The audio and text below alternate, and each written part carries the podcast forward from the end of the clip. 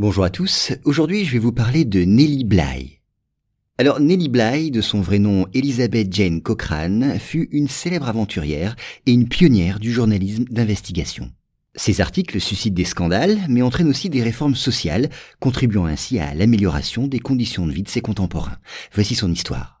Née en 1864 près de Pittsburgh, cette orpheline qui n'a pas froid aux yeux rédige en 1885 une lettre mordante pour critiquer un article misogyne paru dans un journal local.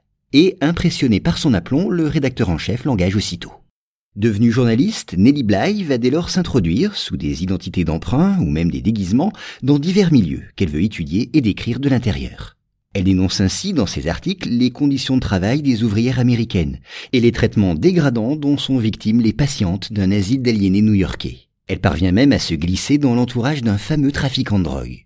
Ces articles font sensation et déclenchent souvent des discussions, suivies parfois de quelques réformes. Pionnière du journalisme clandestin, Nellie Bly restera d'ailleurs fidèle à ses convictions progressistes. En 1895, ayant hérité des usines de son mari, riche industriel, elle cherchera ainsi à améliorer le sort des ouvriers. Mais Nellie Bly est aussi une aventurière dans l'âme, prête à relever tous les défis. En 1889, elle décide ainsi d'entreprendre un tour du monde, un tour du monde encore plus rapide que celui imaginé par Jules Verne.